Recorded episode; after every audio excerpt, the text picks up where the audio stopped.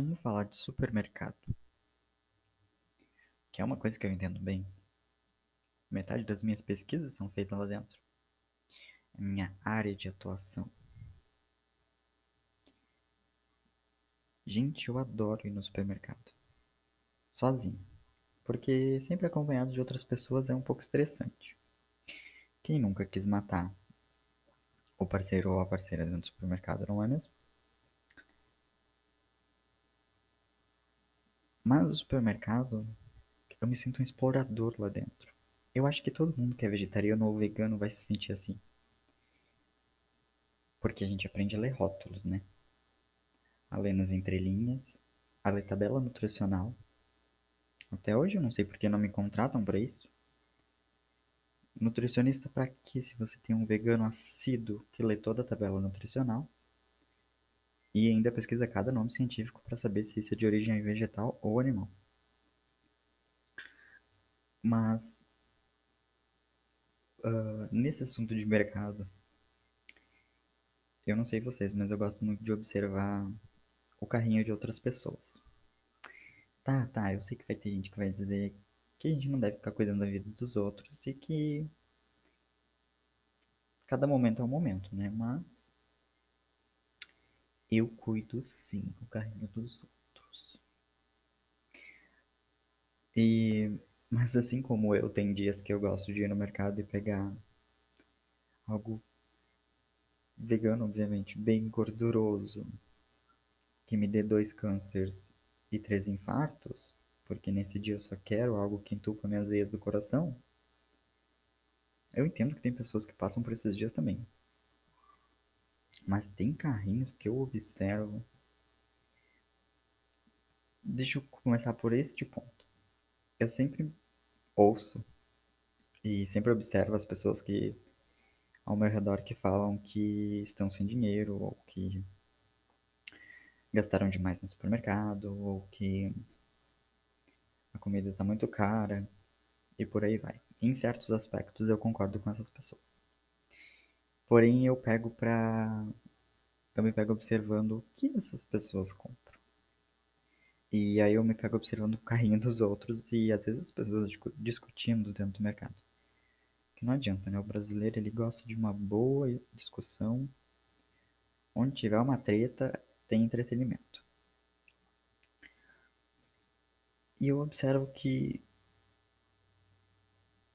as pessoas têm necessidades bem fúteis e reclamam de problemas de saúde e de problemas financeiros, mas não vem que a solução está ali dentro, está dentro do, do carrinho delas, está na gôndola do mercado. Obviamente a gente precisa fazer um recorte muito grande, né? Porque tem toda a questão de comprar um produto de qualidade baixa por, por ser barato mas não é nisso que eu estou me referindo. Eu me refiro a pessoas que compram coisas realmente desnecessárias, em grande excesso, e depois reclamam, reclamam da saúde, reclamam do comportamento dos filhos. Sabe aqueles pais que reclamam do que os filhos são mal educados, mas na verdade os, os pais não dão o exemplo, então o filho só copia os pais? e é uma novela sem fim. Eu acredito que com a, com a alimentação é igualzinho. Eu ainda acho que o meu destino sempre me jogou para a área da alimentação, para a área da nutrição, para essas áreas. Mas infelizmente a minha realidade me jogou para outros lados. Mas não deixo de estudar e me aprofundar nesses assuntos. Então eu sempre me pego pensando, a gente fala muito de educação alimentar. Mas a gente não trata a alimentação como a gente trata outros hábitos. Ou a gente não discute a alimentação quando a gente discute outros hábitos. Então eu sempre interpreto, aliás é uma coisa que eu aprendi, é interpretar as pessoas com base no que elas comem. Porque, de fato, aquela frase você é o que você come define muito bem as coisas. E eu consigo entender as pessoas com base no que elas comem. E não tô falando aqui se elas comem carne ou não. Mas. Com base em todo um projeto de alimentação que elas têm. Ou na dieta, ou. Enfim, chame do que quiser. E eu vejo o quanto a gente é pobre em informação. E informação sobre a alimentação, informação sobre a alimentação. Acredito que isso devia ser algo ensinado nas escolas. Uh, porque das culinárias, eu gosto de dar uma volta pelas culinárias de todo mundo. E eu acho que uma das culinárias mais diversas, mais saborosas, mais ricas, no sentido nutricional, é a brasileira. De norte a sul, a gente tem comidas e alimentos espetaculares. Mas a gente tem pessoas que não conhecem nem metade disso. E eu não digo aquele prato chique, ou aquele alimento caro ou nobre. Se bem que tem coisas que se tornam nobre, que são de origem super humilde, sempre foram a elite que pega e torna isso nobre e tira dos pobres. Mas isso aí já é outra questão. Eu tô falando de alimentos simples, sabe? As, as próprias punks, alguns legumes, algumas frutas típicas. São coisas simples que estão ali até o alcance. Grãos, sabe? E as pessoas não olham para isso. As pessoas não conseguem entender a riqueza disso. Eu me sinto uma verdadeira bruxa. Que se vocês vissem a quantidade de vidros de tempero que eu tenho aqui, eu me sinto uma bruxa fazendo uma alquimia na. Porque cozinhar é fazer uma alquimia, né? Fazendo uma alquimia nas panelas.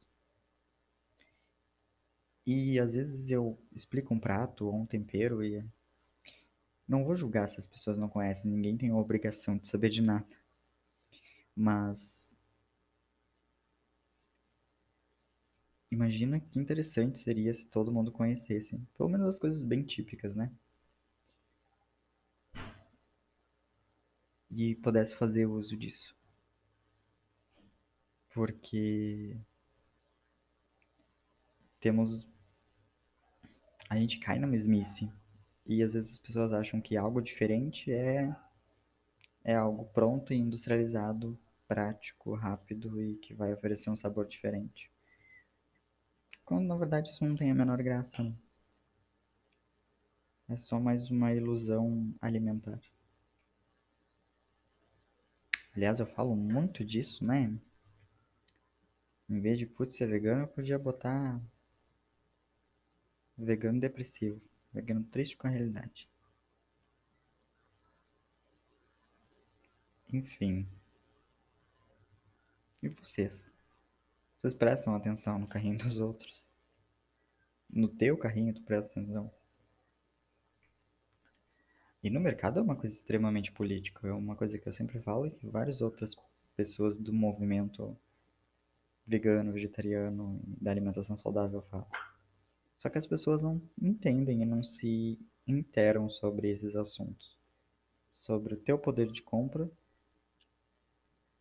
e o que a tua alimentação fala sobre ti. E eu fico pensando, com base nos meus parentes, obviamente, tanto de problema e doenças e tristezas que poderiam ser evitados somente cuidando da alimentação. Mas eu só penso, né? Eu não falo nada. Porque quando a gente tenta comentar, a gente sai como ignorante. E entra pelo um ouvido e sai pelo outro, né? Mas acredito que essa faísca de mudança que acontece quando a gente percebe na nossa, a nossa alimentação algo muito, muito gratificante E às vezes as pessoas olham pro meu prato, para as coisas que eu como, e eu sinto pena de quem acha que eu sou uma pessoa infeliz ou triste por me alimentar dessa forma. Ou achar que eu estou limitado ou reduzido. De certa forma, para coisas muito rápidas e lanches em muitos lugares, estou limitado a certas opções. Mas me dá os ingredientes certos, me dá um, um hortifruti e, e eu mostro o que é limitação. A ideia de que tu é limitado porque tu não come quantos tipos de carne as pessoas comem. Tem gente que come vários animais, mas eu imagino que são os quatro ou cinco tipos de carne que são os mais ingeridos. Se for para pensar, são sempre esses mesmos tipos das mesmas formas. Claro, preparados de modo diferente às vezes. Enquanto o número de frutas, legumes e vegetais existentes em que eu posso utilizar, eu me perco contando. Aliás, outra coisa as pessoas não se dão contas é, por exemplo, a batata é o mais popular, então algumas pessoas conhecem, mas se eu vou pegar uma moranga, por exemplo, se tu não gosta de moranga, substitui por outro alimento. O que dá para fazer de variedade com essa mesma moranga, de diferentes texturas e formas, com certeza dá para inventar mais de 10 pratos diferentes com isso. As pessoas não se dão conta. As pessoas cansam de comer arroz e feijão, mas a gente pode reinventar o arroz e feijão também. Às vezes falta criatividade, às vezes falta tempo, às vezes falta só uma vida que te proporcione pensar sobre isso. São recortes que eu sempre faço, mas como eu digo, nós que temos esse privilégio, o que a gente faz com esse tempo que nos é dado?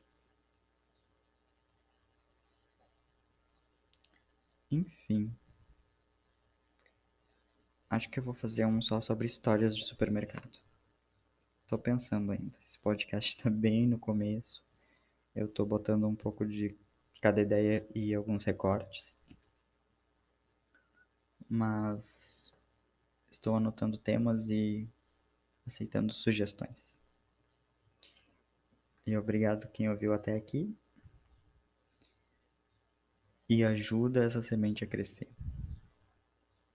Compartilha para todo mundo que você acha que vai gostar e quem não vai gostar também. Porque quem não gosta engaja da mesma forma. Obrigado, tchau.